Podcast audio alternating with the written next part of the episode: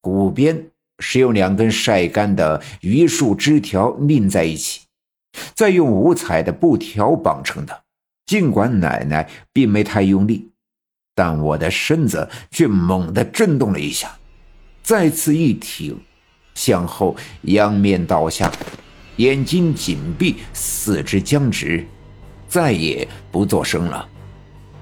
而站在地上的奶奶也身子一软，向后倒去。幸好爷爷就在身边，伸手把奶奶搀扶住。两个人都闭着眼睛不省人事，把爷爷急得团团的转。过了一会儿，奶奶慢慢的睁开眼睛，伸手擦了擦脸上的汗水，捡起地上的太平鼓和鼓鞭放在炕上，伸手拉住我的手腕，手指搭在我的脉门上。奶奶像是在摸我的脉象，不一会儿。我的脉象渐渐平稳，身体也恢复了柔软，仍闭着眼睛呼呼的睡着。奶奶摘下我身上的妖铃，连同太平鼓和鼓鞭一起放回炕上的红漆木柜，再回到我的身边，伸手扯过一个毯子盖在我的身上，嘱咐我爷爷看好我。爷爷点头答应。奶奶这才整理了下衣服。转身出了院子，来到西面大柳树下，我爸爸仍站在树下，怀里抱着那卷金甲蛇皮，等我奶奶回来。奶奶交代的事不敢不听，再加上见到这样的金甲蛇皮也是生平第一次，想必是有什么说道，不敢造次。我奶奶从我爸爸的手里接过蛇皮，仔细一看，自言自语道。你爹和大勇啊都有救了。我爸爸不解其意，赶紧问道：“妈，这咋回事呀？我刚回家，一进屋就看见大勇打开你的柜子，带上妖铃，拿着太平鼓，在屋子里连蹦带跳的敲。我还训斥他两句，说别乱动你奶奶的东西。结果这孩子一翻白眼就躺炕上，我怎么叫都叫不醒。妈。”这到底是咋回事现在大勇咋样了？我奶奶脱下外面的褂子铺在地上，把那卷蛇皮放在上面，仔细的包裹好，重新抱在怀里，站起身，对我爸爸说：“是老仙儿上了大勇的身了。”老仙儿上身？我爸爸惊讶的问：“大勇只是个孩子，老仙儿怎么会？”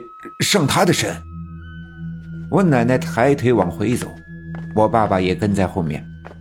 我奶奶边走边说：“大勇这孩子呀，生日时辰特殊，能看见咱看不见的东西。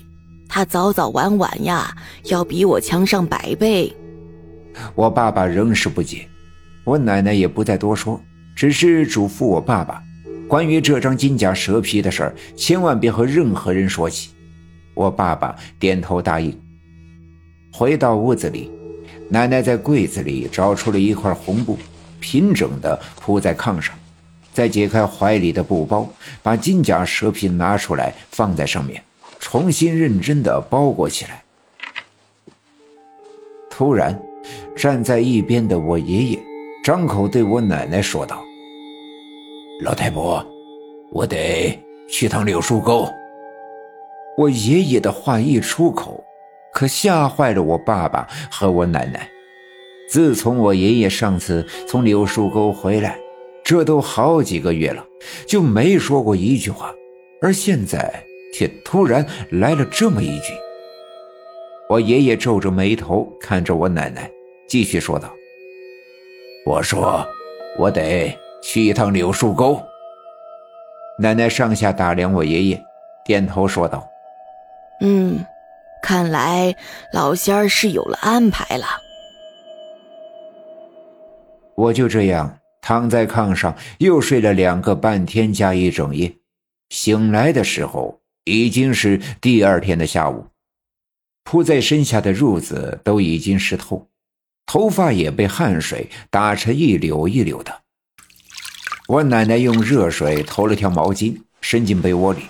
脱掉我的衣服，给我擦拭身体，然后拿出一套干爽的衬衣给我换上，再给我穿上棉袄和棉裤。棉袄和棉裤用炉子烤过，十分的热乎，穿在身上舒服极了。我穿鞋下地，吃了一大碗的鸡蛋糕拌高粱米饭后，溜溜达达的来到院子里。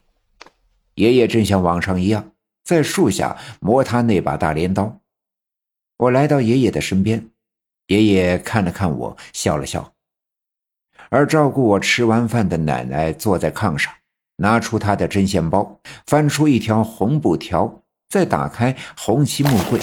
拿出那个包裹着金甲蛇皮的布包，打开，用剪子剪下了一尺长的一段，再用这红布条从蛇皮中间穿了过去。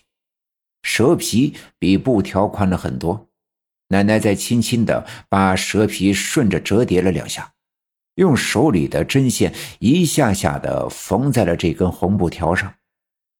爷爷磨完镰刀进屋的时候。奶奶把缝着蛇皮的布条递给爷爷，说：“把这个系腰上当腰带，一会儿太阳落山你就走。记住了，有谁喊你的名字跟你说话呀，你都别答应。找到大勇的魂就抱回来。”爷爷点头答应。奶奶又煮了几个鸡蛋，塞进爷爷的口袋。我爸爸不放心爷爷一个人去柳树沟，对奶奶说：“妈。”要不我带上枪，跟我爹一起去吧。我奶奶摇了摇头，这都是三太奶安排的，你插不上手，就让你爹自己去吧。我爸爸点了点头，不再作声。很快，太阳慢慢的滚下西山头，天色暗淡了下来。我爷爷拎起他的那把大镰刀，肩膀上扛了一卷绳子，迈开大步。向着柳树沟的方向走去。本集已经播讲完毕，感谢您的收听。欲知后事如何，且听下回分解。